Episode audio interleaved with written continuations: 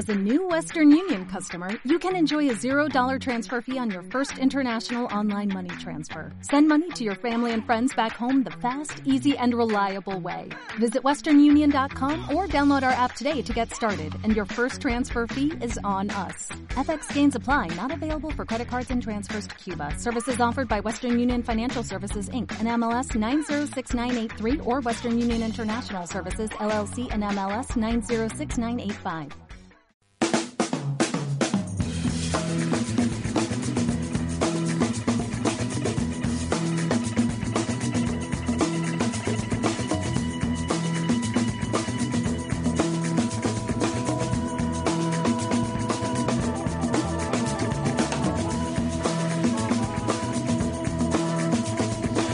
Noches, saludos cordiales, bienvenidos a esta casa Onda 7 Tenerife, bienvenidos a este espacio de una hora y media de duración llamado El Esguince, un espacio que intentará contarles lo más granado de la actualidad informativa. Eh, con alguna que otra bromita, mm, comentario, reflexión de alguno de nuestros personajes y como siempre con la sabiduría eh, y bienestar en las ondas de nuestros habituales contertulios. Buenas noches, don Octavio Fernández, ¿cómo se encuentra? Muy bien, buenas noches, eh, señor director, y bien hallado una vez más eh, lunes por la noche a ese programa tan destacado y tan de actualidad que es el de 15. Sí, bueno, salimos en el EGM y, y, y- y El más EGM y- local. y más índices de referencia a nivel internacional incluso. Lo importante es tener la conciencia tranquila, no el EGM. Ahí está. ¿Qué tal? Qué gran enseñanza, claro. Eh, desde el punto de vista de la filosofía, la conciencia y el EGM, eh, Rafa, Habría que hablar mucho sobre la conciencia. sobre qué significa conciencia. Ahí está. ¿Qué tal? Lo- Buenas Lo noches. dice un especialista en conciencia. Eh, Lo dice un inconsciente. Ahí está. ¿Cómo está don Emilio Pastor? Mejor que la semana pasada. Tenía sueño. Se le nota. Estaba cansado. Madrid ha ganado. Eso suele ocurrir. Vamos a ver cómo va a estar el lunes que viene. El Barcelona empató. Emilio Pastor está... Eso sí que no suele ocurrir que el en un Barcelona estado... Sí, eso eh, está- bueno, llevaba... no Emilio Pastor cuánto- está en un estado anímico pletórico. Sí, No sí. tanto como pletórico, no, Creo pero que bueno. tiene fecha de caducidad. Bueno. El estado anímico pletórico finalizará el sábado a las 7 de la Qué tarde. pena que no Vamos a podamos radiar los post-programas eh, con Octavio Fernández y sus Haremos augurios. un making of. ¿Qué tal, don José Luis Rodríguez? Pues peor que la semana pasada, con gripe, pero Mm. bueno, también con el empate del Barcelona y ahora ya con la derrota del Madrid que acaba de vaticinar Octavio. Ahí están. Con- conociendo los, los, la- la- Los augurios. los augurios de, De nuestra Octavio. de- de Octavio, ya doy por hecho que el Barcelona perderá el próximo sábado. Hay que decir que nosotros empate, hombre, por favor. somos unos adictos consumidores de información nacional, internacional y local, pero también unos adictos futboleros que no se pierden la jornada de liga de sábado, domingo, lunes, Champions, martes, miércoles y Europa League. Juegue. Y el Tenerife que Y el ganó, Tenerife ¿eh? que ganó. Y los baloncestos Y y, el todo eso, todo, lo vemos todo. Bueno, todo menos leer. y la. Esa es nuestro lema. Todo menos leer. Los rótulos, hombre. Menos mal que eh, don Honorio Marichal, el técnico que comanda esta nave, eh, ahí en los mandos técnicos, tiene ahí un logo que por lo menos le da un poquito de sapiencia y sabiduría, que es el logo de Yo la no sé, Laguna. ULL era, Sí. es, ah, es la universidad, no sabía. Pues No lo sabe. No no sabía lo sabía. que El comentario irónico el de don Emilio Pastor.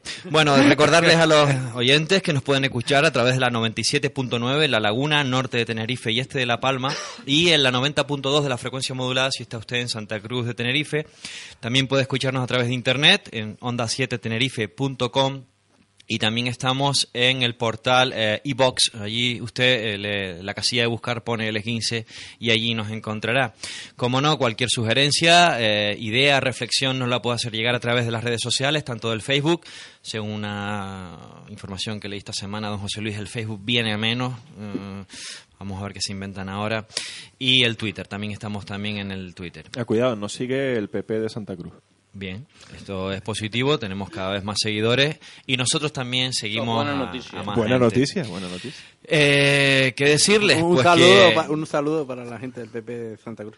que decirles, y para la gente de todos los partidos políticos que nos siguen y de más eh, sociedades civiles que están constituidas militares. y co- como tal y del universo, como dice Honorio. Eh, decirles que son las 8 y 10 que estamos en riguroso directo, pero también pueden ser las 6 y 40 de la mañana si nos escucha usted en la redifusión.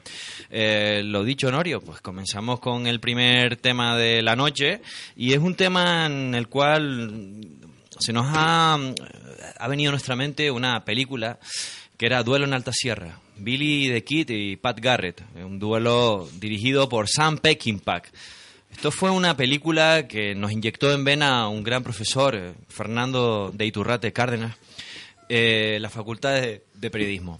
Eh, escuchemos cuál fue el duelo que se dirimió en los, en los juzgados.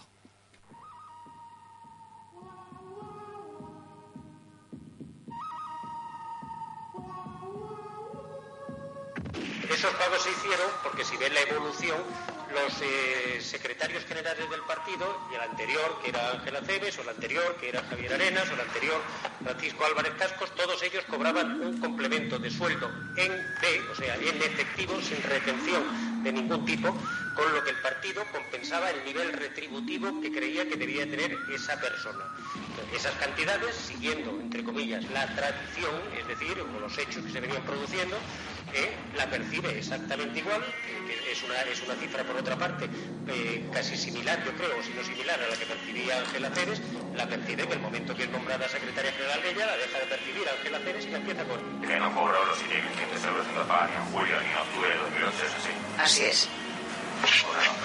Ni los otros, perdón, eh, señor fiscal, ni los otros a los que se ha referido el, eh, el demandado. Las entregas que figuran ahí se les realizaban directamente a la persona que percibía el dinero. Eh, las entregas de dinero negro no hay testigos normalmente. En octubre de ese año, a principios de octubre, yo como secretaria general revoco los poderes del señor Bárcenas como tesorero del Partido Popular. Por lo tanto, no tenía ni poder ni firma ni ninguna autoridad. Y diga lo que diga doña Dolores de Cospedal, yo seguí ejerciendo como tesorero hasta marzo del 2010. Pues se refiere en el término de sobresueldos o a lo que se refiere el demandado como dinero B, desde luego la contestación es que yo no tengo conocimiento de ello y ante mi pregunta se me ha contestado. Y es mi mano la que entrega el sobre a la señora de Cospedal con esas cantidades. Esos pagos se produjeron, quiero recordar, que uno de ellos en la séptima planta de Genova 13, en el despacho de María Dolores de Cospedal, y el otro creo que fue en el despacho que ella tenía en el Senado y que era contiguo al mío en el Senado. Hay que decir que esta... Estaban en la estación Mir, ¿no? Los dos. porque, vamos, Sí, la- el sonido era un poquito metálico. eh, era no, no fue culpa de, de Pedro Jesús, que lo mandamos a cubrir eh, a Toledo este juicio, eh, sino que, bueno, así nos llegó este sonido. Hay que decir que la banda sonora que, que sonaba de fondo era la del bueno, el feo y el malo. Decíamos antes lo de Billy the Kid y Pat Garrett porque eran dos forasteros que se encontraban donde en vez de la frase de ¿qué haces en este pueblo, Joe? Eh, fue mi mano la que le dio a Cospedal el sobre con pagos. Quizás es la frase que nunca eh, quiso escuchar Dolores de Cospedal de la boca de Bárcenas, pero es que se lo ha dejado en bandeja. Eh, cuando la táctica del Partido Popular, pues por, indicación expresa de don Mariano Rajoy, el presidente, era no dar ni un decibelio de sonido amplificado a don Luis Bárcenas dejar de oírlo era la consigna, no darle paulo, no, no hacerse eco de nada que dijera el señor Luis Bárcenas. Llega la señora de Cospedal y la estrategia le sale mal. En su legítimo derecho a defender el honor, va al juzgado y plantea una demanda contra Luis Bárcenas. Claro, eh, no sabemos si alguien le explicó que cuando se plantea una demanda y llega a juicio hay que escuchar a las partes Y es público. y es público y pueden ir los medios de comunicación y puede ir cualquiera, puede ir cualquiera eh, a escucharlo. Y vaya que sí largó el señor Luis Bárcenas. Yo creo que nunca se ha visto en otra eh, con un verbo fácil, rápido, eh, locuaz, eh, con frases ya preparadas. Eh, la cara de Cospedal en el juicio era todo un poema, ¿no? Yo, a mí me gustaría empe- empezar recordando, eh, ustedes dirán a qué viene esta hora, ¿no? Cuando Roldán fue detenido y llegó a España, no sé si ustedes han visto, recuerdan esas imágenes que se bajaba del avión, Aquel policía nacional con gabardina. Venía se de bajaba del avión tranquilamente, sin esposas ni nada, y iba caminando, escoltado por policía y con un maletín caminando. Es verdad, efectivamente. Eh, como, como cualquier pasajero que viene en un Nunca supimos lo que había en el maletín. Se dice, se dicen que, que en ese maletín estaban todos los documentos que después eh, el, el mundo pues fue sacando y que eh, al fin y al cabo terminó con, con el gobierno de Felipe González. ¿no? saco este, este tema a colación con el tema de- del juicio de Bárcenas con de Cospedal, por eso, porque es que Cospedal no midió cuando, cuando presentó la demanda contra Bárcenas que podía pasar esto. Por eso, tal vez por eso, ni Arenas, ni el propio Rajoy, ni Cascos, ni, ni Aceves, ninguno eh, se atrevió a denunciar. Ella, por un lado, intentó eh, eh, defender su, su integridad y, y por- eh, está en su derecho, eh, pero le salió el tiro por la culata. ¿eh? Es que es como tú acabas de decir, le, dejó un escaparate a, a Luis Bárcenas tremendo. Y seguramente Luis Bárcenas perderá el juicio, porque no va a poder demostrar eh, de forma fehaciente, con, con- pruebas concluyentes de, de- esas entregas que él manifiesta. Perderá el juicio, seguramente incluso tendrá que pagarle una indemnización a, María Dolores de Cospedal. Pero el juicio moral, mm, ya la duda, ya la duda eh, ya está sembrada, ¿no? Y el juicio moral lo, ha- lo ha perdido el Partido Popular y María Dolores de Cospedal, que se ha llevado un batacazo y no solo me refiero al que casi se da cuando sale de, de la audiencia, ya ese que se tropieza con un, con un árbol, ¿no? No, yo so- aquí tenemos a dos licenciados en Derecho y yo solo quería saber si hay que tener pruebas fehacientes, físicas, o eh, la solvencia de un testimonio de, Testimonio de de primera quién? mano, De ¿no? Por, Bárcenas, de por Bárcenas. ejemplo, To- la todo, cosa- mejor dicho, primera mano. Sí, de primera mano, si eso puede valer algo. Eh, puede sí. valer algo, ¿o no? Puede, puede. Una eh, cosa es la verdad y, otra, y, y debería ser siempre igual la verdad judicial. Pero para que la verdad sea verdad judicial, Tiene tiene que- probarse la verdad. Claro. Y para No. probarse la verdad tienen que ser testigos que no sean interesados, tienen que ser documentos. Por eso estábamos esperando los famosos recibís. Hasta ahora el único recibí que hay es el de gerente del PP de Castilla-La Mancha y hasta ahora el único testigo que sí ha dicho que se cobraba en negro, porque él cobró en negro, es el tesorero del PP el que estuvo poco tiempo, el famoso Cristóbal Páez, aquel señor eh, de casi dos metros, con aquella ropa atuendo Don Johnson, con gafas oscuras, que llegó a declarar, creo que antes del verano, como en julio, en la, en la Audiencia Nacional, que se dijo que había cobrado. Por tanto, hasta ahora, las únicas pruebas que hay de haber cobrado dinero negro las tiene ese señor, que dice que entregó un dinero y que él también cobró, y, y tiene el- la firma, el recibí que hay de Cañas, el gerente del PP que por- de Castilla-La Mancha, que por eso está imputado. Son los dos únicos casos que hay. El resto es la palabra de uno contra la palabra de otro. tiene, tiene que haber algo, digamos, como dice Octavio, para entenderlo que desempate. ¿no? Es decir, tiene que haber alguna prueba, Prueba. o un testigo eh, que no sea parte interesada, como bien ha dicho Octavio, o una prueba te- eh, documental, como puede ser un recibí, o una grabación o algo, que, Y- que y- y el propio Bárcenas dice que no hay testigos porque los pagos en B nunca tienen testigos. Por eso, por eso yo, yo decía Pero que lo más un probable... recibí con una firma y ahí cambiaba la cosa. Pero por eso yo decía que lo Pero más claro. probable que, que, que pierda el juicio y tenga que hacer frente a un pago de una indemnización, que me imagino que es lo que habrá solicitado. Pues si no tiene los recibí, los discos duros de los, orden- de los Claro. ordenadores han desaparecido y tal. Claro, Pues tiene- no, la verdad que no tiene nada. pero, bueno, también es verdad que, claro, eh, gran parte de la de ahí la instrucción que ha sido positiva en algunos casos, ahí lo que se reprocha es que si hubiera sido cualquier otra empresa, se hubiera incautado la documentación y se hubiera presentado, como se hace con muchos ayuntamientos, Y se y, hubiera no se hizo en el caso del PP Claro. ni se ha hecho. Entonces se hubiera evitado la instrucción de prueba. Un registro, de la. Pero cu- cualquiera se atrevía. Me imagino que, que, na- que nadie, se- el juez no se atrevió a ordenar un registro en la sede por, por no tener la, la certeza absoluta de que iban a encontrar algo no o hacer- por no atrever. Pues por no hacer el registro y no llevarse los ordenadores, Claro. desapareció la información. De todas formas, hay, hay como especial, parece haber, ¿no? Especial inquina, ¿no? Entre ambos, ¿no? Sí. Ya personalmente, ¿no? Sí. Parece, parece que a Bárcenas le interesa que caiga a Cospedal especialmente, no, sabré, no sabemos, bueno, por qué, algunas claves hay por ahí, pero no sabemos exactamente por qué.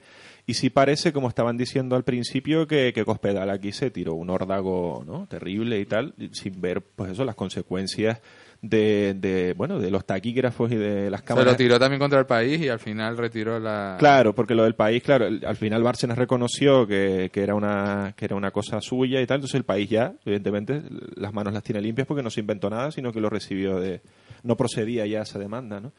Ahora, eh, de todas maneras, el- no sé, a mí todos estos temas me parecen interesantes, pero solo hasta cierto punto, ¿no? Porque me da la impresión de que con las consecuencias terribles que puede tener, eh, bueno, terribles no es la palabra, grandes, enormes que puede tener para el gobierno, para la credibilidad del gobierno y para la credibilidad a largo, incluso a largo plazo del Partido Popular, eh, a mí sí me gustaría que se indagara en algo que probablemente no se va a indagar, que es en el tema de la de, de la eh, como eso, de las donaciones de las empresas al Partido Popular. Ese es ¿no? otro tema, sí. Ese tipo de cosas muy poco se dice, eh, salen Mm. de rositas las, las grandes empresas, no sabemos qué habrán podido recibir A cambio, eh, a cambio de esas generosas donaciones y me da la sensación, como digo, que de eso, pues bueno, pues poco, poco sabremos y siempre nos quedará la duda, ya no solo del Partido Popular, sino de qué manera se están eh, financiando los partidos políticos, qué resortes económicos se mueven ahí y que, por lo tanto, qué intereses se defienden a la hora ya de gobernar, si hay que pagar algún favor, este tipo de cuestiones. A mí eso me parece de mayor calado para la ciudadanía. ¿no? Escuchemos, la verdad que fueron declaraciones en el juicio mm, que dejaron a su vez otro reguero de, cal- de- de declaraciones y algunas de ellas con un contenido en cuanto a títulos de películas interesante. Después de lo de ayer no sé si le quedaba alguna, pero ha perdido toda la credibilidad. Y Rajoy y ahora Cospedal van a seguir caminando de mentira en mentira hasta la derrota final. Yo le quiero decir hoy aquí a Rajoy, a Cospedal y a todo el Partido Popular que lamentablemente la mano de Bárcenas es la mano que mece la cuna de las pesadillas de Rajoy, de Cospedal y de todo el Partido Popular. Eso es lo malo. Cada vez que Cospedal va al, va al juzgado, se hace más necesaria la presencia de Mariano Rajoy en el mismo. Siempre que va a Cospedal, aparece Mariano Rajoy. Esto podríamos dejarlo para cuarto milenio. O ángulo 3. Pero todo como, parece todo impostado, ¿no? Como las Sí. palabras Sí. ya preparadas, Preparadas, claro. todo como un poco escenificado, ¿no? No parece muy natural, ¿no? Lo que estaba, lo que está claro es que la cosa había declinado, ¿no? Sí, no salía ya en los cierto, periódicos cierto. y de repente La otra ha vez activado. es una torpeza terrible por parte de, de esta política que, que yo creo que ha metido la pata y no se ha dado cuenta hasta qué punto. También es verdad, también es verdad que estamos hablando de los pagos que se hacían de sobresueldos en un periodo como de 20 años, del 90 al 2008, 2009. Entonces, claro, eh, tampoco se puede culpar a Ah, Cospedal, claro, porque Cospedal tampoco puede salir en el sentido de que ella acabó con eso, pero tampoco se la puede hacer culpable porque ella ha tenido un periodo como secretaria general muy corto, creo que empezó en el 2009 o 2008 aproximadamente. Ella ha dicho que fue la que se cargó, la que intentó y al final lo consiguió, eh, pues cesar al tesorero. Lo que pasa es que sí es verdad que lo tuvieron en el limbo ese año y medio, donde para que no cantara y, pues, le dijeron lo que tenía que decir, pues estaba con el despacho, que te- tenía asignado el despacho, aquella famosa entrevista que le hacen en la cadena SER, donde dice, sí, sí, sigue teniendo chofer, aunque no esté en el PP, lo de la, luego también las torpezas que ha tenido, eh, no solo es esta demanda, sino la torpeza que tuvo con aquella famosa historia que se inventaron de la indemnización en diferido, no nos olvidemos. declaraciones. Oye, el abogado, el abogado entonces, pagado claro, por el PP también. eh, en muchas cosas en muchas cosas Hasta se ve enero. que, que ha estado Hasta- hasta enero. sobrepasada por los acontecimientos y estamos hablando de una de un sistema de sobresueldos que, que presuntamente se estableció eh, sobre todo en la época en la que otros secretarios generales tuvieron mucho más años que es el caso de Álvarez Casco y de Arena. Por tanto, ella se ha tenido que comer todo el marrón, porque es la que está ahora de secretaria general. Los otros ya aún no están en el partido, en caso de Álvarez Casco y Arenas, pues está ya en el Senado, ya en un periodo ya seguramente de su última carrera política, de su última etapa política. Y claro, se ha tenido que comer todo el marrón. Es verdad que desde el punto de vista político, desde el punto de vista judicial va a ser muy difícil que se pruebe nada, porque ahora, otra cosa son las responsabilidades políticas, esa es otra cosa.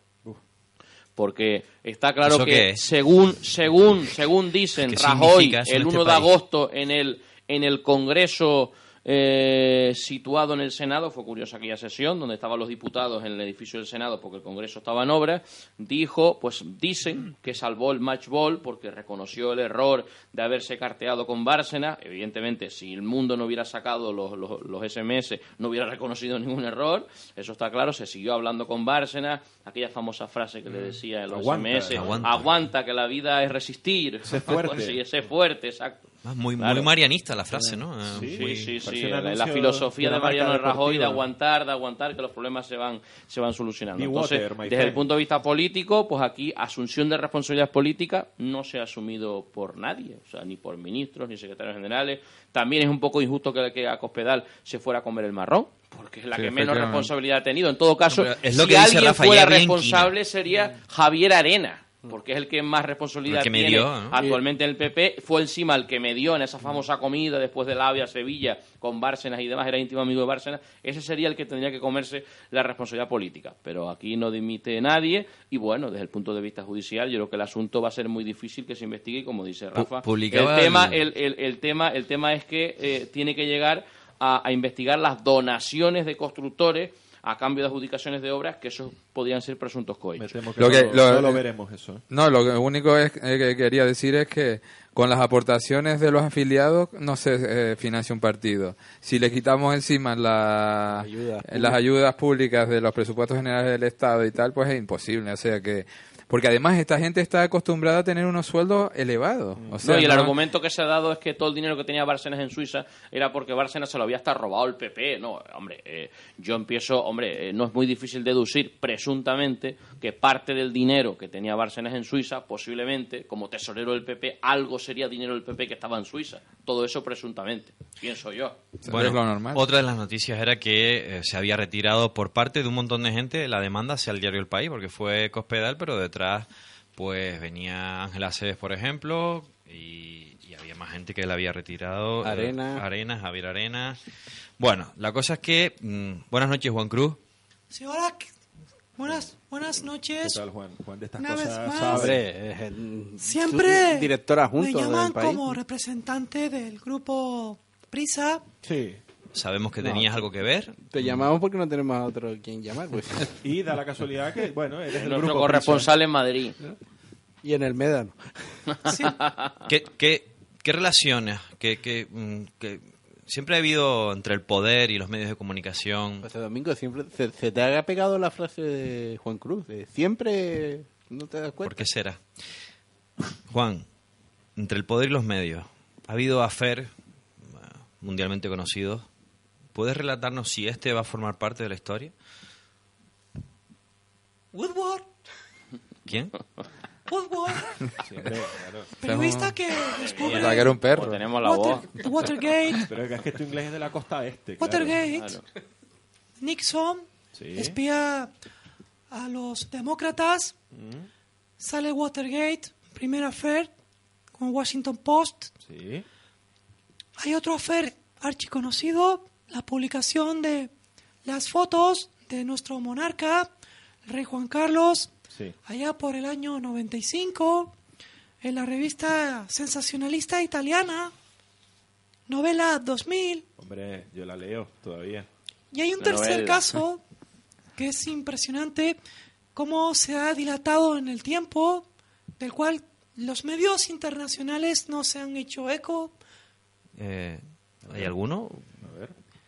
El día con Paulino Rivero Ah, es, bueno, es claro. un caso que está constantemente en los medios Es de muy actual, sí. comunicación, en la audiencia. Se repite mucho. Un tanto repetitivo. Con don sí. José siempre va Peitaví y Andrés Chávez como locuaces escritores. Andrés Chávez de sus Puerto. columnas. también, como tú, ¿no? Yo a Andrés lo conozco de las fiestas en Playa Jardín, cuando Playa Jardín no tenía ni arena. Claro. La arena es posterior, aunque la arena negra viene siendo una reposición de aquellas épocas donde jugábamos al lado en la cancha del Puerto Cruz. Bueno, Juan, eh, Sí, pero sí. te ciñes un poquito. Sí. Queremos- y tal. Queríamos preguntar si tú realmente has tenido algo que ver con, con el tema este de, de Cospedal. Que se sepa oficialmente, no. Bueno, Pero- hay rumores, ¿no? De que, de que maneja ciertas relaciones que, digamos, ¿Qué, qué, extraoficiales. qué rumores? Bueno, a mí me ha llegado como, bueno, tú sabes que como periodista uno investiga, ¿no? Y me ha llegado que, bueno, que tiene ciertas reuniones mensuales eh, asociadas a la literatura. eh, Perdón, perdón, ¿cómo, cómo, ¿cómo es eso que te has enterado? Bueno, no puedo desvelar las fuentes como buen periodista que es O usted. sea que Rafael está, Rafa está en lo quién? cierto. Sí. Rafa está en lo cierto, Juan. Reuniones con... Sí, sí, se, se le ha puesto la vena. No, Círculo de- Son reuniones lícitas, Ya legítimas. que lo has sacado tú, incluso pues- hasta, hasta, hasta bellas y atractivas. ¿Qué decir? Son reuniones. Hay que que decir que, hablando de- que, bueno, ya que lo has sacado, eh, Cospedal formaba parte de un club de lectura Ahí, ahí, Ah, sí. ahí. Eh, junto con otras gen- pues personalidades del mundo de la, de la cultura, eh, por ejemplo Belén Esteban, eh, Bueno, ha resurgido, La princesa del pueblo estaba ha también. La- la resurgido, eh, ha resurgido gracias a las tertulias literarias que me ¿No se gusta. arrepiente el país de la portada esa del país semanal dedicado a Belén Esteban? No. Todavía. Dejé de Es- comprar el país semanal perdón, unas es- cuantas semanas. Es- fue idea mía. Fue idea, No de, fue idea de Juan Cruz, Sí, sí. la portada del País Semanal donde sale Belén Esteban. Esto es todo un titular eh, por parte de Juan. Pero bien. Juan- portada abyecta. No te vayas, no te vayas porque tenemos algunas recomendaciones publicitarias que ofrecer. A todos. A todos los que tienen sed de vivir, que nunca nadie les quite su sed. Agua ligera Fombella. Sed de vivir. ¿Quieres conocer gente nueva y pasar un rato divertido? Línea de amigos. Miles de personas llaman todos los días buscando lo mismo que tú. Encontrar a esa persona especial. Línea de amigos es la forma más sencilla y divertida de conocer gente nueva. Recuerda, línea de amigos 902 88 73 99 902 88 73 99. Decídete. Soy Sara Rodríguez y tras algunos meses en paro he decidido emprender mi propio negocio. New Dream me ha ayudado a alcanzar mi sueño. A través de cursos de formación profesional, de peluquería, estética y salud capilar, he adquirido los conocimientos necesarios para poder desempeñar esta nueva profesión. Tú también puedes conseguirlo. Llama al 922 62 67 22 o acércate a la avenida Los Majuelos, número 6, a 150 metros del Muñeco de Nieve. Matrículas abiertas para los nuevos cursos. New Dream Centro de Formación, Peluquería Estética y Salud Capilar. Ponte en manos de profesionales.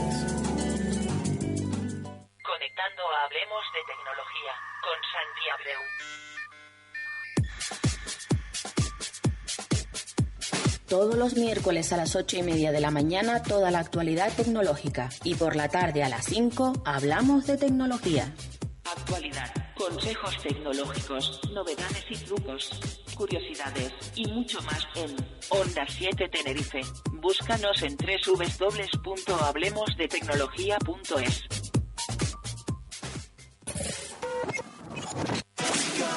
Tener al día la implantación sobre la ley de protección de datos de carácter personal es obligatorio para toda empresa y autónomo. Cívicos Networking te da la oportunidad de tener tu negocio perfectamente implantado en materia de LOPD. Evita las duras sanciones y llámanos.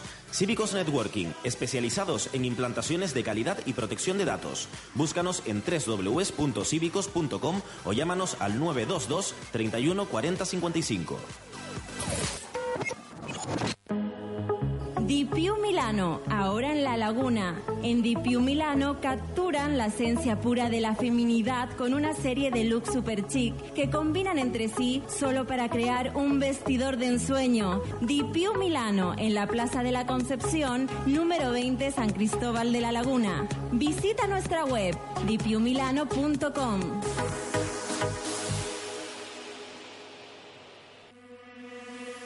En Lucas Vega, número 1, en La Laguna, encontrarás Nova Estética Unisex. Tratamiento de fotodepilación, cavitación, presoterapia, esmalte semipermanente de uña, fotorrejuvenecimiento o tratamiento facial de vitamina C. Nova Estética Unisex. Información al 822-660-427 o visita www.novaestetica.org. No te olvides de preguntar por nuestros bonos. Nova Estética Unisex. Con identidad propia, cercana, dinámica, profesional y con mucho corazón. Onda 7, estamos en el aire.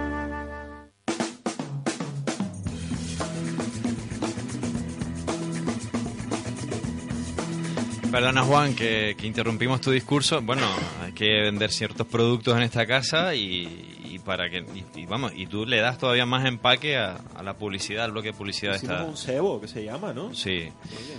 Ya Eh, decía Julián Lago, no lo cuentes ahora. Se nos pone la publicidad. Estabas ahí con malogrado Julián Lago. La noticia que te ha reventado, Rafa. Eh, Rafa yo- se entera de pero yo creo que no tiene nada que avergonzarse, ¿no? Es una cosa que tampoco... una tertulia literaria. ¿Qué pasa? Maravilloso. Mm. Mensual, en su casa, bien. ¿Qué tal, Es que te Juan? pe- es que te pega. No te lo esperabas, ¿no? Te pega una verdad que el hecho de que Belén Esteban haya formado parte de la tertulia, al final hemos conseguido más adeptos a la lectura. Claro. Lo que haga Belén lo hace mucha gente. Tiene un poder mimético Sí. pegadizo para toda la gente del estrato sociocultural de, de Belén. Vemos que la tutea. La tertulia, ¿dónde se desarrolla?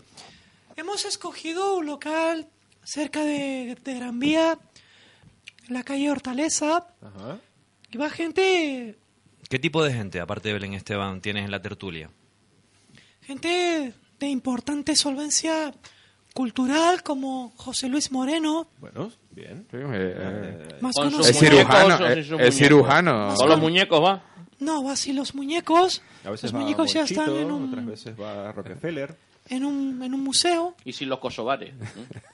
No, pero habla, habla cinco idiomas, tengo entendido. Que le robaron al pobre. José Luis Moreno es una persona Sí, inteligente, sí lo es, sí. Sí. conocido por ser ventrílocuo, pero es, ha hecho mucho productor. dinero Y Rockefeller las va series también. de la... Productor televisivo. Y cirujano. ¿Alguien ha hecho la voz de Rockefeller en alguna fiesta borracha? ¿O la de Macario? Es de enorme dificultad, pero su, su, su sabiduría en los, en los negocios ¿Quién más va, Juan? Sí. va a Marujita Díaz. Ah, también. Marujita, gran Ah, bueno. A lectora. veces has- a- la ha acompañado Que debe tener más plástico, más plástico en la cara que Almería. que ¿no? algún nota- libro. Se le nota un poco el terzo brillante. Sí. ¿Quién más?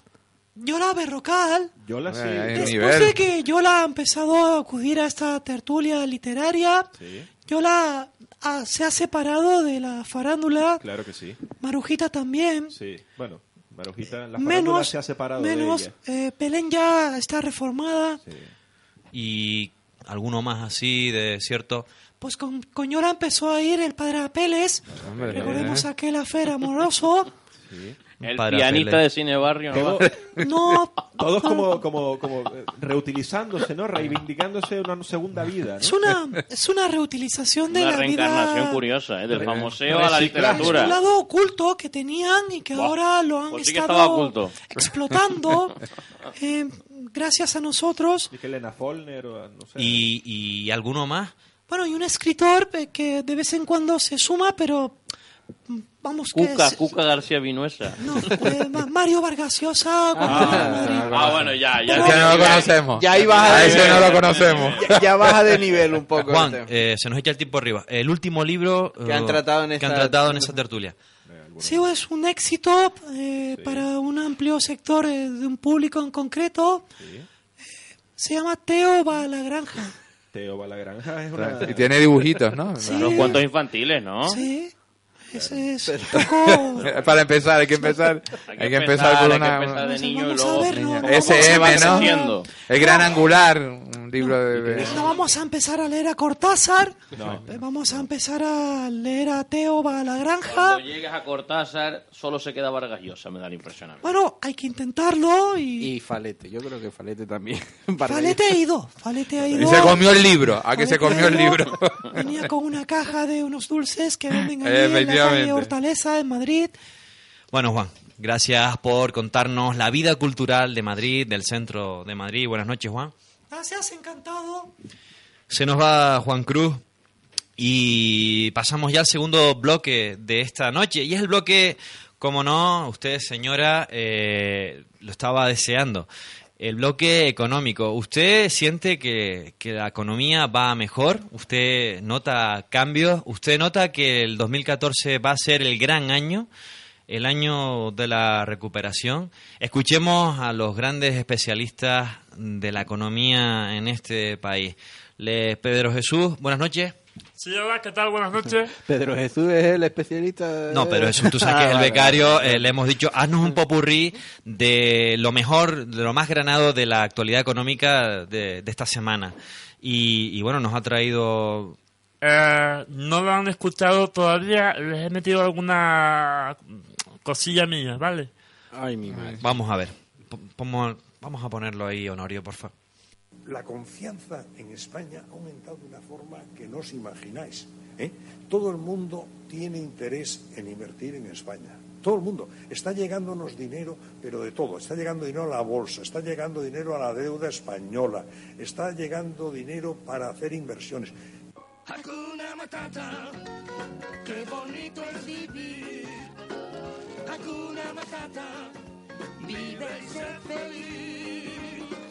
Estamos eh, a las puertas mismas del crecimiento económico y de la creación de empleo. Lo tenemos que decir así, de forma directa, sencilla y pronosticable, porque va a ser así. El año próximo va a ser el año del crecimiento económico y de la creación de empleo.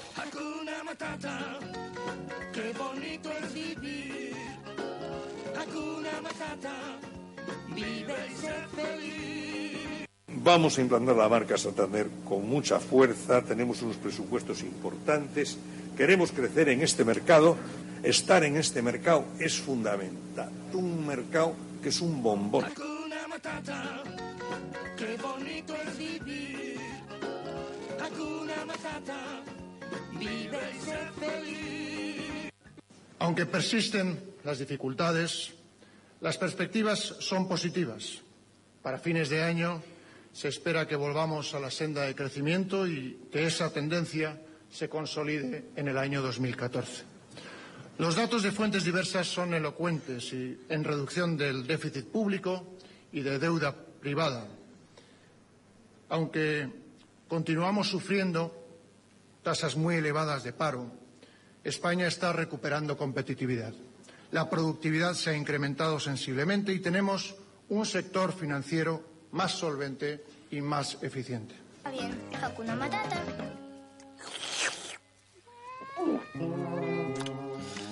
Gracias, Pedro.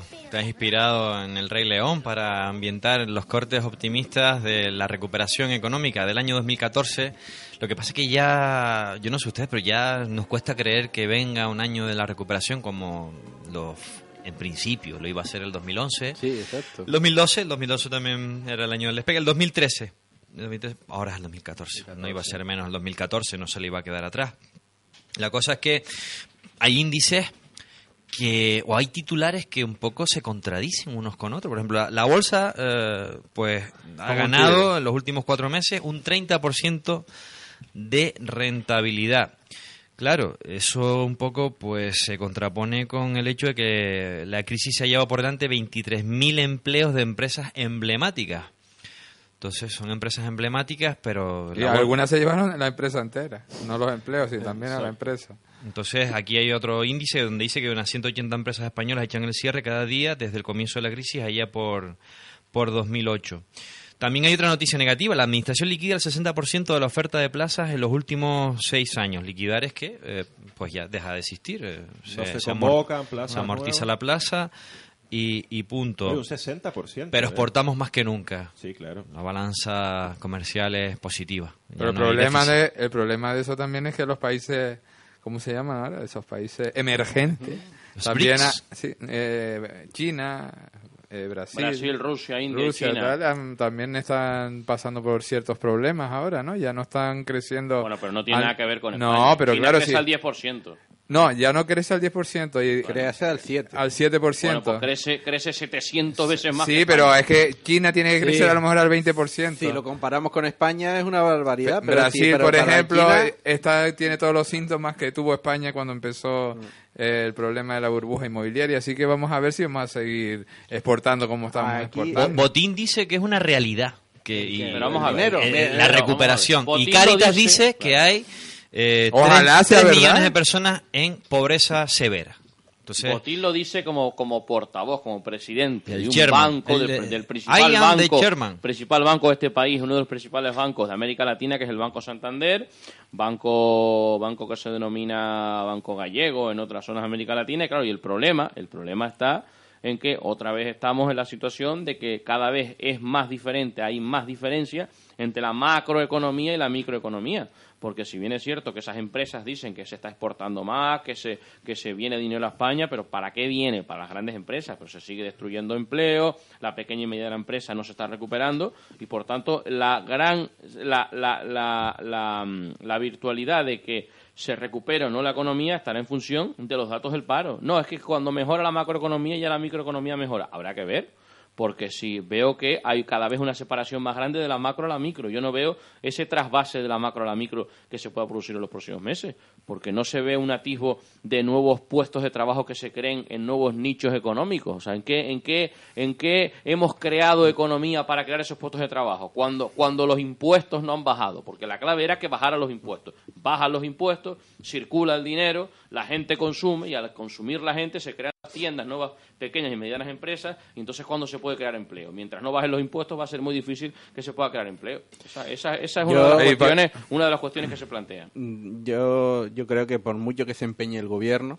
que lleva dos meses de- desde que se acabó el verano y, y para intentar ocultar un poco el tema de- del caso Bárcenas, eh, por muchos brotes verdes que nos tiren a la cara, por muchos eh, datos macroeconómicos, como bien dice Octavio, hasta que no empiece a bajar el paro de forma clara y contundente, aquí no va a haber eh, sensación de mejora económica para nadie. Por mucho que nos, nos quieran meter los brotes vejos, los brotes verdes, perdón, en los ojos, no, no, no, no lo van a conseguir por mucho que quieran, no, mientras no baje el paro, mientras el paro esté cerca, rondando el 30%, 6 millones de personas, pueden decirnos que, que exportamos más que Alemania, más que China si quieren, pero no, no, no van a conseguir que la gente cambie de opinión y que piense que estamos en una situación mala, muy mala. Yo solo quería decir, para que hable Rafa, que es contradictorio, sí, porque me olvido, porque estoy viejo ya. Y... que es contradictorio, Ah, bueno, ¿no? se me Se, cosas, se, se exporta más que nunca, pero por ejemplo Pescanova está a punto de, de la quiebra, Bimbo también está a Panrico. punto, Panrico y tal, corporación ahora, o Roca, ¿no? Que es una... O sea que se exporta más que nunca, pero esas empresas que son de las más poderosas que hay en España, eh, o echan el cierre, o están a punto de echar el cierre, o echan al 70% de la plantilla. O sea que no sé, no sé de dónde, cómo se puede exportar tanto y después que las empresas que pueden exportar, que pueden mejorar, justamente es al contrario, ¿no? Eh, yo decía decía Octavio que, que, bueno que hasta que no se hasta que no se notaran en, en las cifras del paro no no se notaría realmente una mejora real no solo o sea eso por supuesto no en las cifras del paro pero no solo porque eh, hay que ver también qué tipo de empleo cuando se cuando se cree el tipo de empleo no porque por ejemplo eh, bueno, por no hablar de que también estamos sufriendo recortes sanitarios, recortes de, de derechos de otro tipo, que bueno, que, que probablemente, aunque se mejore, porque evidentemente habrá un día que esto mejorará, evidentemente Vamos a ver si los recortes luego se van a recuperar. Exacto, que le- habrá un momento de mayor coherencia, de mayor relación entre lo macro y lo micro, como dicen, ¿no? Y que bueno, que irá todo moderadamente mejor. Ahora, lo que hemos dicho aquí algunas veces, ¿no? Que, ¿Qué terreno habremos perdido y ya no volveremos a recuperar, ¿no? Pues, por ejemplo, eh, ya lo, lo- digamos el, el- el sector empresarial de, de la gran empresa separemos aquí lo que es un empresario que monta el hombre de su empresa o la mujer de su empresa y, y tira para adelante con, con los empleados que tenga de digamos las patronales y este tipo de o los institutos de estudios empresariales y cosas de estas que bueno que ya hacen como una especie de lobby en su favor no pues toda esta gente está desbocada en cuanto a las opiniones que expresa que antes no se permitía este tipo de cuestiones porque bueno la coyuntura así así lo Hoy podría hacer una cosa y mañana otra. Exacto, exacto. Pero ahora ya ven que, eh, que, que, que, bueno, que las aguas bajan mansas para ellos y se permiten decir, la COE, por ejemplo, pide ahora que el nuevo contrato eh, tenga, eh, que cualquier nuevo contrato, perdón, estamos hablando de cuántos contratos se crean, cuántos no, si se reduce el tipo de contratos, estamos en este debate, ¿no? Porque cualquier nuevo contrato tenga un año de despido libre, cualquiera, cualquier nuevo tipo de contrato. Por ejemplo, otra cosa que hoy salía en prensa, el Instituto de Estudios Económicos vinculado a la COE proponía dos cosas maravillosas, que hace un par de años esto no se hablaba, no se, no se atrevían a proponerlo. jubilación a los 70 años, Mm. Cotización de 40 años para poder cobrar el, el total de la pensión, El 100%. sí. o de 20 para cobrar el 50%. Recordemos que ahora está en 15 años, creo, ¿no? Si no me equivoco, ¿no? Sí. Vale. Luego, el círculo de empresarios cali- eh, califica también eh, los presupuestos generales de Estado de suaves, de tibios, de que no se han atrevido realmente a, A recortar en a el empleo recortar público. verdad. Y hablan de menor inversión pública. Hombre, por favor, la inversión pública es muy cara. Menor inversión pública. Hablan también de mayor flexibilidad en el contrato a tiempo parcial, aún más, aún mayor flexibilidad en el contrato a tiempo parcial. Hablan de penalizar a los desempleados que rechacen una oferta de trabajo, que es gravísimo porque hay muchos muchas ofertas de trabajo, como hablábamos incluso antes del antes del programa, que son sangrantes, que son insultantes y que son indignas. Y que te pueden costar hasta dinero. Exacto, y que te pueden costar hasta dinero. Hablan de reducir el salario mínimo, por supuesto, porque está altísimo en España el salario mínimo. recordemos. 641, ¿eh? Altísimo. Y hablan de un modelo mixto, claro, ya se atreven a decirlo, ¿no? Hablan de un modelo mixto de pensiones. De, que bueno, El chileno, que es como el, el gurú, Claro, el modelo chileno. Claro, que ya, claro, esto evidentemente están arrimando las a su sardina, ¿no? O sea, son ellos quienes gestionan los seguros, quienes gestionan las pensiones privadas, quienes gestionan las grandes empresas. Todo esto es el caldo de cultivo que cuando mejoremos, que seguramente mejoremos, esto ya estará implantado. O si no, todo, bastante, bastante de ello. Eso Yo- es una mejoría, realmente es una mejoría. Yo me pregunto si nos estaremos acercando a una época donde el paro, estru- el paro estructural de este país serán 4 millones de parados. O más, o más. Está ahora mismo en 6 eso no millones. puede, eso no puede, eso no puede Un- pasar. Estamos hablando un- de que el paro estaba en, en la época de la- el último gobierno de Felipe González, en la época de Aznar, en un torno a un 10%. Estamos hablando de normalmente el paro cuando no hay crisis suele estar aproximadamente entre un millón y medio y dos millones de parados. Sí, pero antes- ahora el ¿cuántos- paro- cuántos habitantes somos ahora? de Según la. EPA ahora son ¿Cuántos 6 son? millones de parados. No, ¿y cuántos, Bueno, cuántos somos en España tampoco se han ahora? incrementado 46. tanto. Sí, sí, Ahora ha sí, sí, descendido, estábamos en 38, que fue la cifra famosa de los años 80, 38 millones, luego pasamos a 48, ahora estamos con 46, 46 millones con la bajada de con la ida de muchos inmigrantes a sus respectivos países. Pero lo que no podemos, lo que no podemos es conformarnos con eso. Vamos No, a ver, pero yo si creo- la solución si cuando el gobierno diga que nos hemos recuperado, ya no hay crisis y tengamos un 25% de paro, entonces yo habré entendido que el gobierno está Ya. fuera de la realidad. Pero tú mismo lo has no dicho podemos antes, llegar a eso. Octavio, que, que no se ha creado ningún mm, alternativa. No, a- nada, nada, decir, nada. Y ahí sí coincido Claro. con, con José Domingo porque, en el sentido... porque en el sentido el empleo que se ha destruido es la construcción. Pero y en como ese- no se va a construir en coincido- años, ¿qué sector de actividad se va a crear? eso ¿Cuál?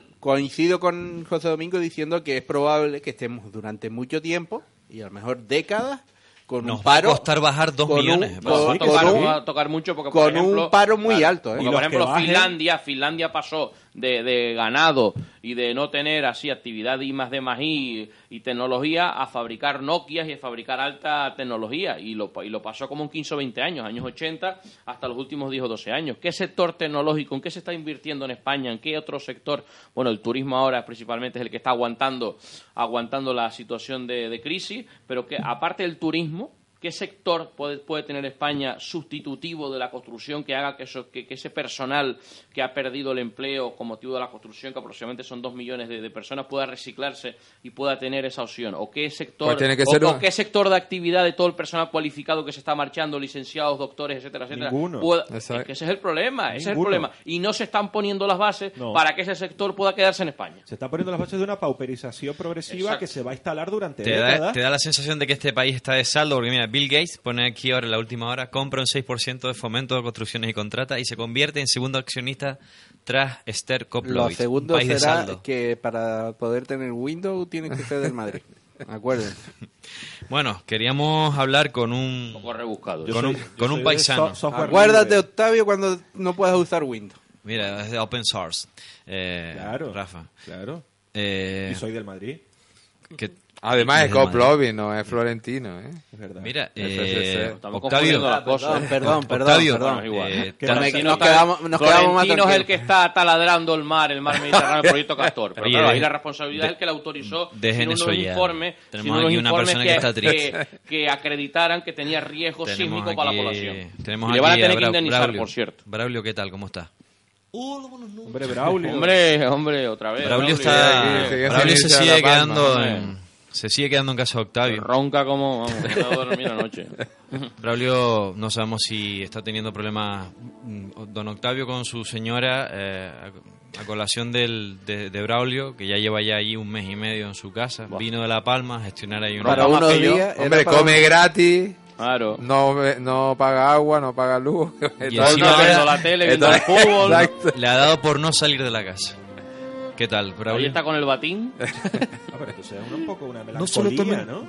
perdón, no, no se lo tomen, no se lo tomen a broma. No, no, no, no. La gente de La Palma. Octavio no se lo toma a broma, ¿eh? Octavio no está de broma. ¿Por qué no vas para el muelle, bravo? Vete al muelle Santa Cruz. No, pero Tú a sabes ver los barcos. yo soy de Garafía. Está mal, está mal.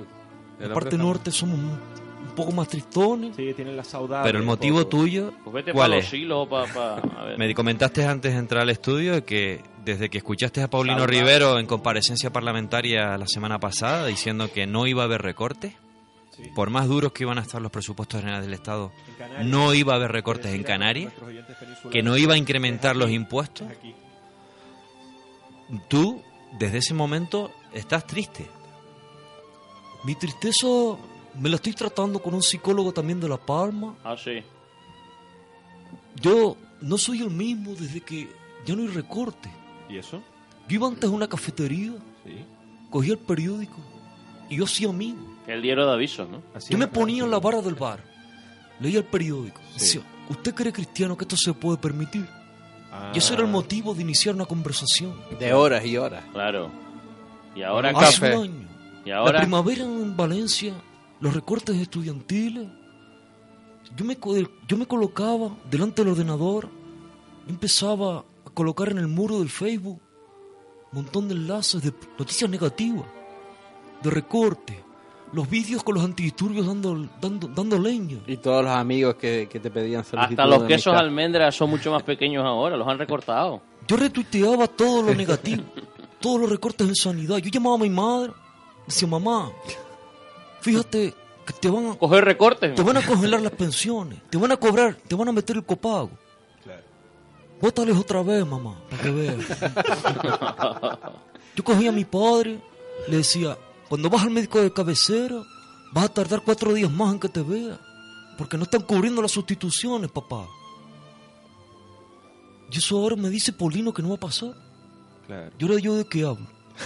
Pero, O sea, que era un Pero bueno, tú no, y no, no- pero vamos hablando de otra cosa. ¿Tú piensas seguir en la casa de Octavio o te vas a ir en algún momento? Porque viendo Pero- recortes, siga ¿Por viendo qué? recortes. Todo el día viendo la tele con los recortes. Pero me dicen que todas no las tertulias de televisión, de Me todas las cadenas. No va a haber más recortes. Mm. ¿Pero para qué Paulino dice eso? ¿Por qué Paulino dice eso? pero eso es un motivo Yo de ya me había acostumbrado, yo ya me había acostumbrado a hablar de los recortes. ¿Y ahora de qué hablo yo? Claro, que te había socializado gracias a eso. Yo tenía un montón de amistades en grupos estos del 15M. Pues habla del tiempo. a la crítica, a la habla del tiempo. Sí, hombre, ahora me voy a poner a hablar de las cabañuelas. Pues claro, como todos los palmeros. Venga, hombre. De las Venga, cabañuelas de las San cabañuelas Miguel. ahora. Pues claro que sí, Venga a. Tenerife a hablar de las cabañuelas. Venga a Tenerife a hablar de las cabañuelas, hombre. Tú di la verdad. Pero cuando se viene a Braulio, ya ¿en se serio? viene con otro tipo de Pero, conversación. serio, no, pero vamos a Claro, Octavio. pues- Pero él está yendo a un psicólogo por esta historia. Se lo Pero- se lo ¿verdad está que- pagando Octavio A ver, a ver, a ver, a ver, a ver. Es una psicóloga que él conoce ahí, que, que es de los Llanes de Aridane. Sí, que es buena chica ella. ¿no? Eh, Y me puso otra vez esa. Y yo, la verdad que no sé qué decirle, porque yo prácticamente ya, después de, de empezar a tuitear todo aquello los recortes, Sí. yo iba a la peluquería, le decía, y cada mes que yo iba a la peluquería, le decía, oye, ¿tú quieres ver lo que van a hacer estos tipos? Y cuando, cuando subieron el liga aquí, Sí. Y te recortaban el pelo. Mm. ¿Qué, qué decía cuando llegabas a la peluquería? Redondo para dos meses. mi peluquero de tratarme en media hora, ya me trataban una hora hablando de los recortes también. Y eso Era agradable, era una vida mucho más... Eso me, Exacto, a mí eso me sí. daba Eso sí, eso sí puede Eso ser. me daba vivir. Hablabas con la gente y ahora estás Sí. encerrado en casa allí todo el día. Pero tú, por lo que veo, no trabajas, ni te ¿no? Bañas, hombre, ni te todo el día encerrado. ni allí. trabajas, ¿no? ni te bañas ni trabajas. Yo estoy en casa de Octavio y siempre... Tú di la verdad. Tú no te vas a ir de casa de Octavio, ¿no? Yo respeto a la mujer, Hombre, solo faltaba, ¿no? Solo faltaba. la mujer me respeta a mí. Hombre. Yo lo único que sí le digo, por favor, que no me dé de baja al Canal Plus. todo el día allí viendo todas las ligas, ¿eh? ¿Eh? O sea, que es un cara dura, Braulio, en el fondo. Hombre, no, no, hombre, no. Quizás un electroshock. chico, un chico que necesita Un apoyo. conversación, necesita Un apoyo. Lo que pasa es que, claro, Pues que, el apoyo, ver. que el apoyo tiene un límite. Hombre, Octavio está al día, Porque tú Braulio. estabas de paso. Octa- Tú Hombre, estabas de paso, Braulio. yo vine, yo no, ¿Por qué no te vas a La Gomera? ¿Tú yo tienes a algún amigo en La Gomera? yo ¿Eh? vine para el traumatólogo, para el de las botas ortopédicas. Ya Llevas arreglé y medio con las botas ortopédicas. ya no tienes puentes, hombre, los pies. Cerró, la, cerró esto, la ortopedia. Cerró la ortopedia, pues claro. Por los recortes. Por los recortes, cerró la Por ortopedia, claro. los recortes. ¿Y ahora qué? Ahora digo yo, ¿y ahora qué? Si Paulino ya no va a recortar más, había- ¿qué vamos a hacer aquí, Octavio? Antes Pues- ibas al kiosco Los Llanos, No. ahora vete a... Braulio, mucha gente desea que no haya recorte. O sea, Además, que tú eres, siempre- La inmensa ma- tú eres un antisocial. Siempre te queda Rajoy, ¿no? La inmensa mayoría no quiere re- recortes. Hace tiempo que no sale una ley que diga, vamos a recortar esto. Bueno, pero... Pero a no mí, de- para no- mí no- eso, no- a no mí de eso me- golpe, no a de- mí, a mí no- eso me está No te- frustrando. no te enfades, Porque me quita motivos de conversación. Pero mira, si venías ¿Cómo al... te va? Pero, pero que eso es malo para la gente. Pero ¿Cómo te puedes alegrar tú de que tengas conversación con cosas negativas de la gente? Es Por- que- porque, porque eso vende, Octavio. Eso une a la gente. Mira que, mira que son complicados los palmeros. ¿eh? Eso une a la gente. Los recortes unen a la gente. Nunca se había visto tanta concentración en la calle. Eh, eh, Braulio, te tenemos que recortar, ¿eh?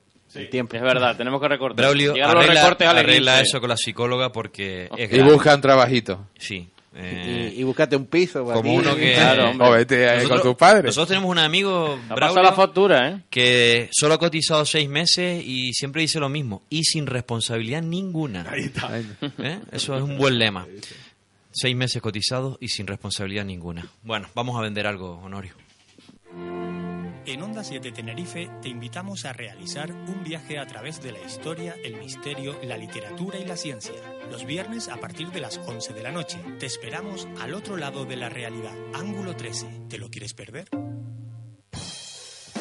Si quieres pertenecer al equipo comercial de Manzana Publicidad, llama al 822-170296 o envía un email a onda7.manzanapublicidad.com. Únete a un grupo de jóvenes emprendedores. Onda 7. ¿Quieres conocer gente nueva y pasar un rato divertido? Línea de amigos. Miles de personas llaman todos los días buscando lo mismo que tú. Encontrar a esa persona especial. Línea de amigos es la forma más sencilla y divertida de conocer gente nueva. Recuerda, Línea de amigos 902 88 73 99 902 88 73 99. Decídete. Con identidad propia, cercana, dinámica, profesional y con mucho corazón. Onda 7, estamos en el aire.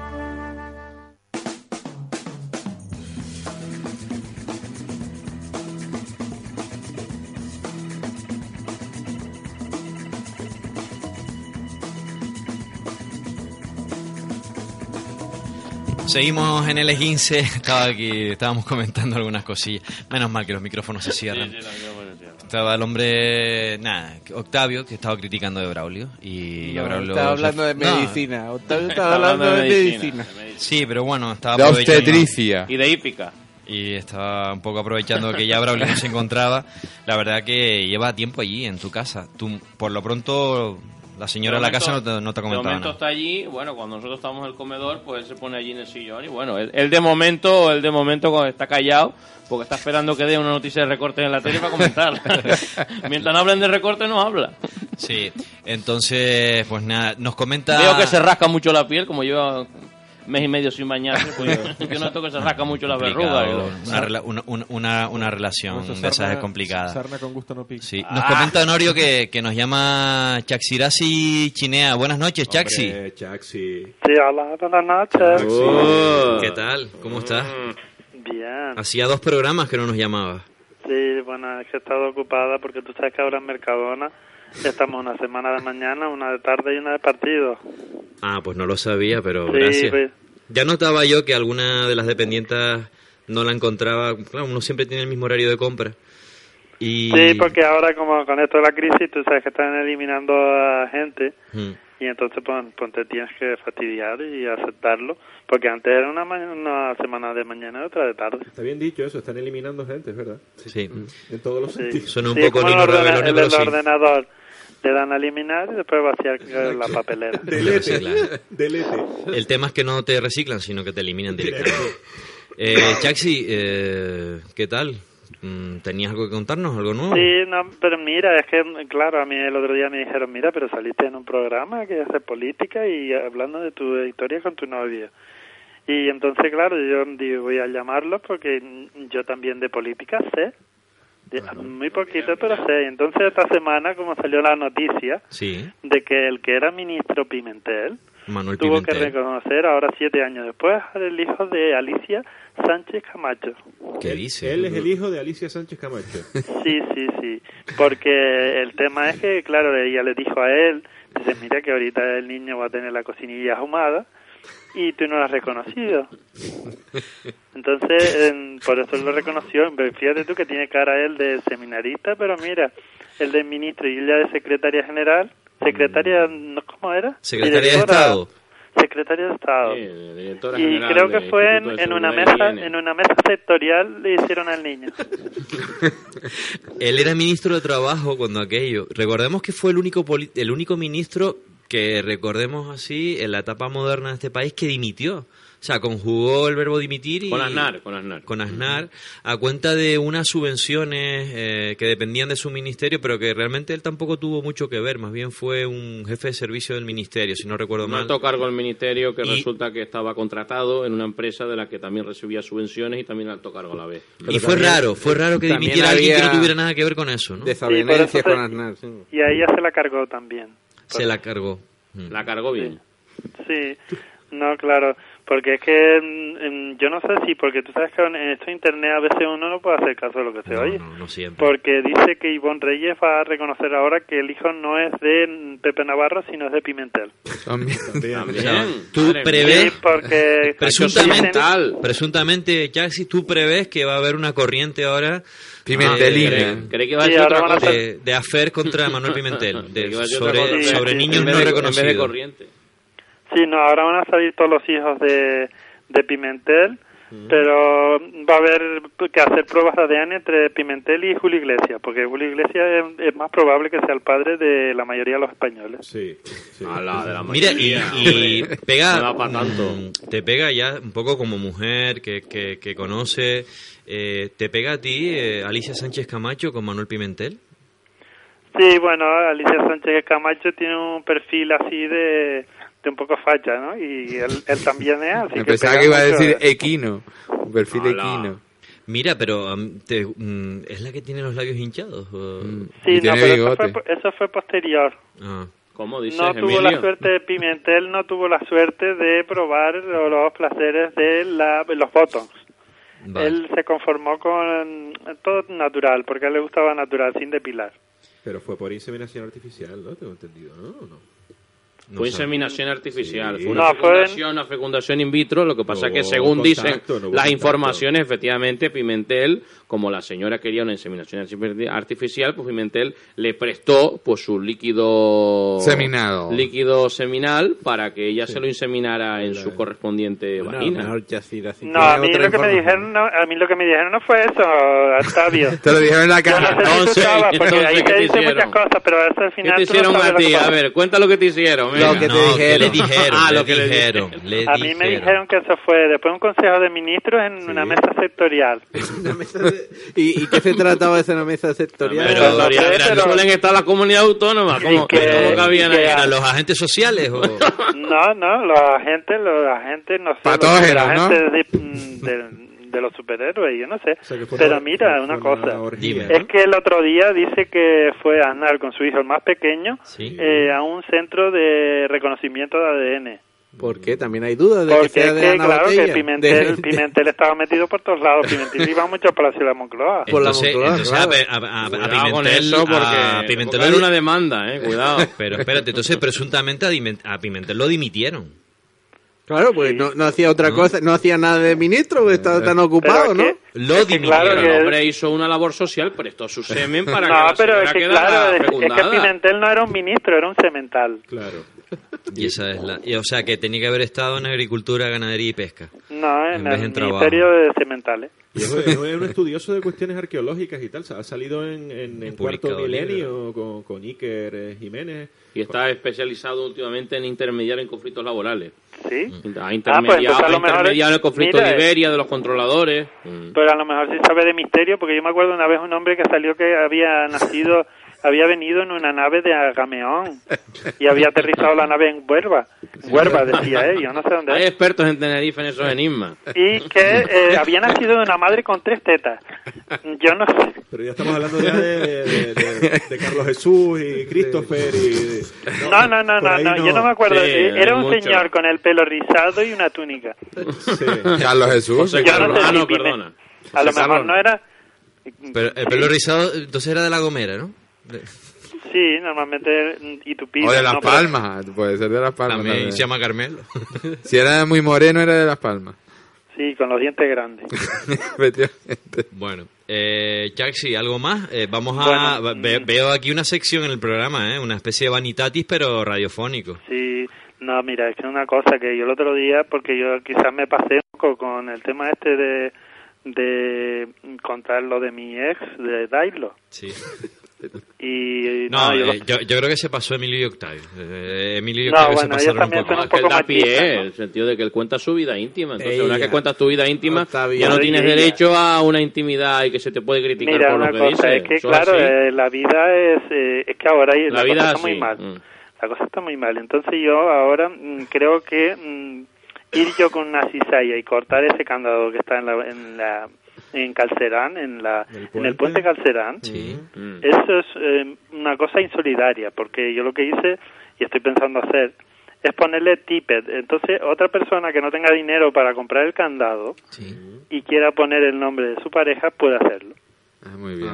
Yo creo que ese es un gesto solidario, porque no solo eh, Manolo Artiles con sus telemaratones hacen gestos solidarios, mi niña. Mira, Jaxi, entonces lo que puedes hacer es un hashtag en Twitter y, y ahí ya pues te puedes poner en contacto con quien esté interesado. Y no puedes decir las ofertas del día siguiente del Mercadona también. Sí, hoy- mañana tenemos el filete de años a, a 3,45. Muy bien, Jaxi, gracias. Muchas gracias, Jax. ¿La leche a cuánto? Depende. La leche tenemos la semidesnatada a 54 céntimos el bote. muy bien. Bueno, Sí. y ya dejamos aquí las preguntas sobre eso porque El jamón El cocido día del ex- cliente. Jamón cocido extra a 8,25. Sí. Gracias. Bueno. ¿El salmón? Gracias. Octavio, por favor. El salmón está ahumado. Gracias. Ahí está, una verdad intrínseca. Lo dicho, Jaxi, buenas noches y gracias por llamar una noche más. Bueno. Venga, hasta luego. Esa voz tan sensual. Gracias una vez más esto- también a Oscar Izquierdo y a todos sus personajes de Viruje Channel. Estábamos hablando de que Paulino Rivero había dicho en el Parlamento de Canarias que este año no iba a haber recortes. Braulio está tremendamente afectado. Ahí está llorando por fuera. Está llorando el hombre. Y realmente, pues dijo que ya en el segundo semestre del año pasado, pues había subido el IJIC, recuerdan, del 2 al 3 en el tipo reducido y del 5 al 7 en el más frecuente de todos ellos. Eh, en el Parlamento, pues se afirma que los presupuestos generales del Estado son injustos y solicita una revisión urgente de la financiación autonómica. Se reunieron el grupo mixto, que es Nueva Canaria y el Partido Insolista Lanzarote, Coalición Canaria y el Partido Socialista, y hicieron una resolución parlamentaria. Y bueno, como siempre, ahí hay follones, eh, que si te fuiste, que si me dejaste. Eh, hay declaraciones, estaba pues Doña Ana Orama, Asier Antona y todos ellos.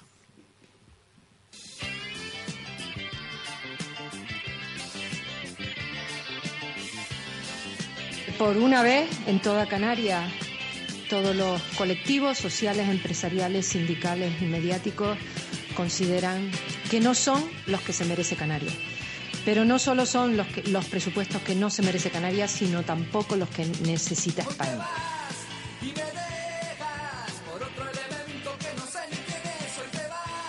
que cuando solo les oigo pedir y pedir y pedir más dinero, sospecho que ustedes creen que ya hemos salido de la crisis, que el crecimiento económico es notable y que por tanto ya podemos volver a la barra libre del gasto, a gastar a destajo sin escrúpulos, como en aquellos años que tanto añoran ustedes. Mientras el archipiélago recibirá 155 euros por habitante, el conjunto de las autonomías percibirá 215 euros, lo que supone que cada canario recibirá 60 euros menos. Nosotros ponemos la fecha de esta perversión presupuestaria en mayo del 2010, en el gobierno anterior y en este, en la misma filosofía que les inspiró, la filosofía de los recortes.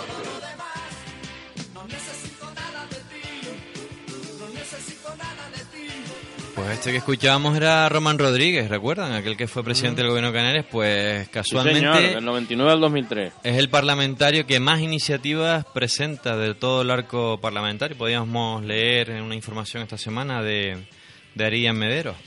Eh, nada, 60 euros ha cuantificado el señor consejero de Economía y Hacienda del Gobierno de Canarias, Javier González Ortiz. 60 euros de menos por cada canario con respecto a habitantes de otras comunidades autónomas. A mí me gustaría decir una cosa que estábamos oyendo entre, entre otros a Sierra Antona, ¿no? Hablando de... Ustedes lo que quieren es volver a los presupuestos del derroche, aquellos días de locura y desenfreno. Donde yo gobernaba. De Sodoma. Claro, de Sodoma y Gomorra primero, exactamente, donde ellos también gobernaron.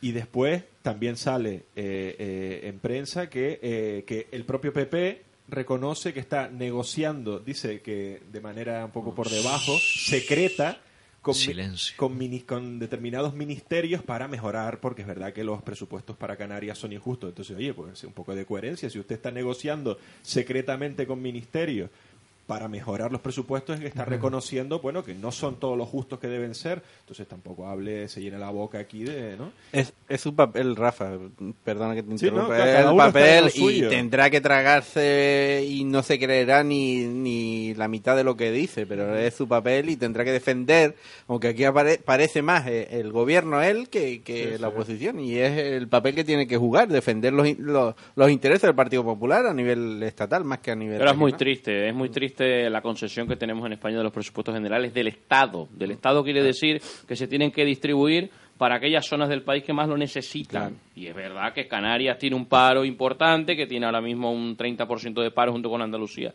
la comunidad autónoma que más paro tiene, pero sí es verdad que tampoco se puede pensar en, claro, cada gobierno autonómico solo piensa en su sentido autonómico, como ocurre con Cataluña, que se está discriminando a Cataluña. Oiga, usted ha parado, usted ha hecho una evolución, o sea, no, no nos podemos parar en los presupuestos comparados con el año anterior. Usted ha hecho una evolución en los últimos 5, 6, 7 o 10 años, lo que la Unión Europea o lo que el Estado español ha invertido en Canarias, por ejemplo, porque seguramente usted hace una evolución y le sale que se habrá invertido más en Canarias que en otras comunidades autónomas que sí reciben más dinero ahora de los presupuestos. Por tanto, claro, convertir este país en 17 países donde cada uno protesta por el dinero que viene de los presupuestos del Estado, pues los presupuestos del Estado eh, hay muy poco para dar y yo vuelvo a insistir en lo mismo. Los presupuestos del Estado recortan en gastos, pero es que el gran problema de este país, y no quiero ser pesado, es por los ingresos.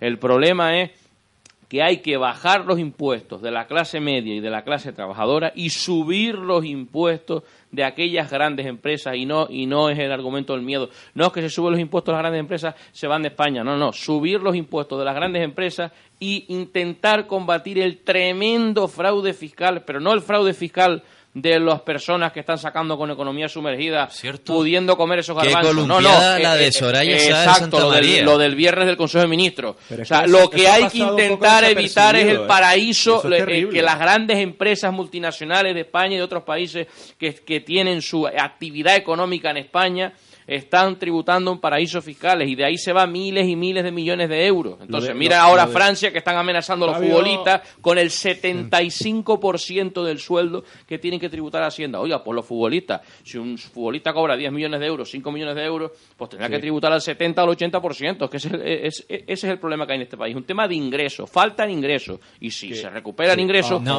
no, y- habrá que recortar tanto gasto. Uno, dos, probando. Rafa. Sí.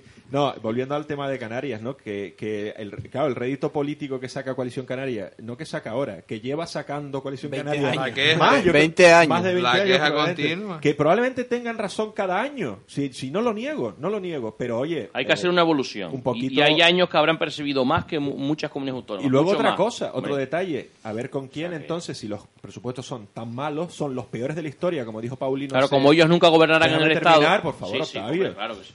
Como dijo Paulino Rivero hace dos semanas o hace diez días, que eran los peores de la historia para Canarias, a ver con quién pactan en las próximas elecciones, porque ellos, por lo general, en lo de los presupuestos no lo suelen mirar mucho.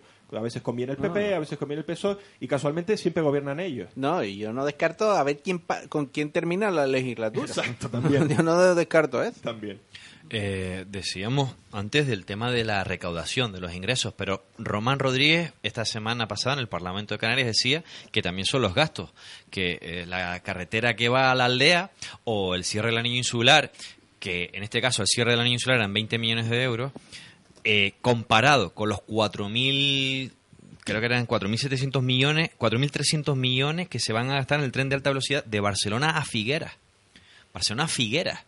Estamos hablando de una provincia a la otra, cuatro mil y pico millones en las líneas de tren de alta velocidad. Mucho más necesario que un tren en esta isla.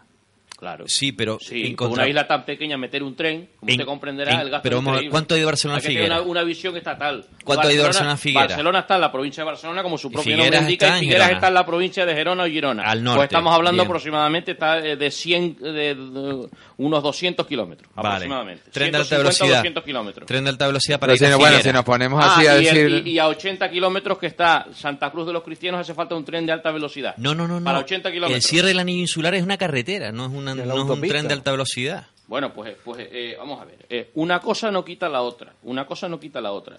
Pero eh, el cierre del anillo insular lo considero necesario. Ahora, lo que siempre me pareció un disparate, y sé que esta, esta argumentación choca con mucha gente de aquí de Tenerife, lo que sí me parece un disparate es esta isla. Una extensión mínima. O sea, un millón de habitantes de derecho y de hecho como 5 o 6 millones de habitantes. Meter aquí un tren al norte que implicaba expropiar No, eso a no. cientos y cientos de Lo- casas. Pero lo triste es que el, el anillo insular ya mm, hay tramos que ya están hechos, con lo cual si tú paras ahora mismo la financiación Sí, de esa obra, ¿qué sí. queda? Que pasa ¿Qué es que queda? Un circuito cerrado para una productora. Pero que bueno, vende en 20 Londres. millones tampoco me parece tanto dinero No es como tanto para dinero. como para bueno, que el esos, propio 20, gobierno y esos 20 millones de la- euros en hay que pedirlos al Estado. Eso es lo que eso es lo que iba a decir. Hombre, eso es lo que iba a decir. que Recorten pa- en servicios como la televisión autonómica, como lo que siempre hemos dicho. eso Y la que radio decir. autonómica, que no, la escucha, que no la escucha ni el dueño de la emisora, el por caso favor. más sangrante que ha habido es el de las chumberas, ¿no? Que permanentemente, que son, parece que son cuatro Hombre. perras eh, de unos presupuestos generales del Estado y permanentemente se incumple. Si se recorta en publicidad, en propaganda, y se recorta en la televisión autonómica y en cosas que son innecesarias, habrá 20 millones La para el policía canaria, todas esas cositas. De todas formas, también te digo que en el, que si vamos al menudeo, ¿qué decir? A que, a que- Eh, Sí, lo, lo que hacen allí, lo que hacen Claro, aquí. a que el pueblo Eh, de, de tal claro. sitio diga Que en no, realidad es la demagogia del nacionalismo, ¿no? La demagogia. Claro, lo, claro. Es Como el nacionalismo nunca gobernará en España, siempre va a tener algo que protestar en relación al presupuesto. Es muy porque fácil. No tiene visión nacional. Es muy fácil gobernar siendo nacionalista porque con echar la culpa al gobierno siempre te central. vas a quejar de todo. Pues ya está. Es cierto, Y cuando gobiernes siempre vas a decir que la culpa la tiene que no te viene el dinero de Madrid. Pero el nacionalismo español del PP es nacionalismo o no y- nacionalismo. y ya, no, ya no solo el nacionalismo Totalmente. del PP, sino de, de- de que los presupuestos también se, se usan y se ha usado siempre a nivel estatal y a nivel regional para compensar y, y, y Y redistribuir. y redistribuir, pero a veces con intereses políticos más Claro. que los intereses que comentaba Octavio de estructurar un país Claro. eh, más homogéneo donde hay menos diferencias, ¿no? El argumento demagógico. Este año recibo cero euros. Pero tú te has esperado a pensar en la evolución de los cinco años anteriores. Pero ¿Cuánto dinero has recibido? ¿Te has recibido más que el que recibe dinero este año? Octavio, yo me refiero a ejemplos como este año eh, vamos a invertir más en Cataluña para frenar un poco la, la, La deriva. la- la- La la deriva deriva nacionalista. nacionalista. Error. ¿Sabes? Vamos a recortarle más a, a Andalucía, que es el, el, El bastión el bastión de- del invertir en función de la necesidad de la población. Y no, y no me refiero ahora un poco los ejemplos del, del gobierno del PP, pero también con el PSOE, eh, también me imagino que lo haría. Sí, claro. y, y también habría comunidades más castigadas. Aquí ha habido ejemplos donde Coalición Canaria en el Cabildo, cuando ha hecho los re- el reparto de- del dinero que le toca a cada, A cada municipio, ha habido, yo me acuerdo incluso del Partido, del partido Socialista, sacar un listado del Sí. presupuesto, no recuerdo exactamente para qué partido. Y eran todos los partidos, todos los, eh, los Ayuntamientos gobernados por el- Coalición Canaria con presupuesto y los del PSOE cero euros. Y eso era así. Había dos casos sangrantes en el mandato 2007-2011, creo que la Victoria y San Miguel, que no recibían un euro. y sí, sí, pero Exacto, bueno. es- Pero todo es es una evolución. O sea, usted no recibe un euro, es que este año no recibe un euro. Usted ha visto lo que se ha financiado por la Unión Europea, por el Estado, por la Comunidad Autónoma, por el Cabildo. Pero O sea, el hay que ser en eso, elevar la anécdota categoría y tener una visión más, De más Estado. amplia de, De las Estado. cosas, desde el punto de vista territorial, desde el punto de vista Pero económico, y no, estar con el localismo este que tanto no daño nos verás, hace. no verás a un presidente autonómico decir, no, no, no me des este dinero a mí, que no me hace falta, dáselo a Canarias. De todas o, maneras, o la de, o de situación- Canarias, no, lo verás. Porque no hay ningún Gandhi en la política. De todas maneras, empezaste diciendo una cosa y parece estar diciendo la contraria. Porque, A ver, a ver. Porque, claro, empezaste diciendo que la situación canaria es de una emergencia ya que exige probablemente mayor, mayor eh, re- un reparto mayor por parte de los presupuestos generales del Estado. En, en- en- bueno, se ve en lo de la pobreza. En el caso de Cáritas o Cruz Roja son coincidentes en que es de, la- de las regiones más pobres de España, si no la más. El caso del paro igualmente, que al- tal vez requeriría cierta atención prioritaria. Pero al si vemos la evolución de lo que se ha invertido en Canarias en los últimos 10 años, con los famosos convenios de carreteras, etcétera, etcétera, Sí, seguramente no se habrá invertido hormigón. más No hablo en de otras carretera. comunidades autónomas. No hablo o sea, de hombre, pero las Que ahora no podemos empleo, comer pues, se hormigón. invierte en carreteras o construcción y tal, y eso genera puestos de trabajo. No comemos hormigón. Ahora mismo, mm, desgraciadamente, no nos podemos comer el hormigón. Con lo cual habrá que atender de alguna forma estructuralmente. Yo cuando dije antes que este país se convertirá en un país donde 4 millones de parados, si esto no cambia, va a ser la cifra Además, de el paro estructural. argumento, el argumento de Mm. Coalición Canaria no era que siempre tenía que gobernar con el que estaba en Madrid para poder sacar Para establecer para lazos de- de entonces entendimiento ahora, y entonces tal. ahora, entonces No. ahora qué está pasando? Pues tendría que Bueno, plantearse a- alianzas tendría- estratégicas. Pasaba José que- Manuel Soria y tendría que plantearse Rivero. porque el argumento era ese. Eso la pasaba. única manera de poder sacar dinero de Madrid es que gobernemos con el que está en Madrid. Ahora ya no gobiernan con el que está en Madrid, pues También pues es entonces- verdad que hay que decir que como todos han gobernado en un lado o en el otro, o han cogobernado, son todos Yo creo que hay que, hay de, que- esta- de esta hay situación. que ascender sobre los datos y tener una visión global de las cosas y no estar en el político este de todos los De días. que una cosa, brevemente, no muy seré brevemente, yo- que Hay que tener visión Muy de breve. país. Muy, muy breve. País No me refiero yo- a España, que es el único Déjale país que está Octavio, España, Octavio, no, no seré yo quien, quien, quien rompa aquí lanzas por... corto. Octavio, por Dios. No seré Perdón. yo quien rompa lanzas aquí por Coalición Canaria, pero es verdad que gracias a que gobierna con el PSOE hay ciertas cosas que aquí no hemos visto.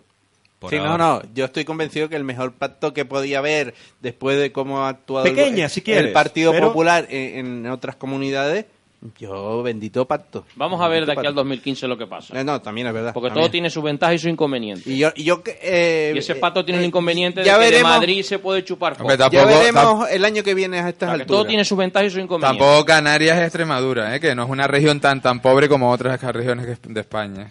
Bueno, pues esto ha sido todo en este lunes 21 de octubre del año 2013. Muchas gracias, don Octavio Fernández. Muy buenas noches y aquí estaremos el lunes una vez más más para el lunes una vez más para seguir debatiendo intensamente con estos eh, contertulios Habla y con sin embargo amigos. Y- bueno, exactamente. ¿Qué tal, Rafael Moreno? Bien, Nos despedimos nada. ya hasta el próximo lunes. Hasta el lunes. Pastor Gracias. Buenas noches. Y don José Luis Rodríguez. Buenas Hasta el lunes, buenas noches. Esto ha sido todo. Darle las gracias a Oscar Izquierdo y los personajes de Virus de Channel, a don Honorio Marichal que ha estado en la técnica. Les dejamos con el programa La Otra Grada y con la gran noticia de que el Tenerife ha ganado su primer partido fuera de casa. Se despide José Domingo Rodríguez, les dejamos con el tema de Pearl Jam. Eh, ¿Cómo era? Eh, Mind Your Manners. Hasta el lunes que viene.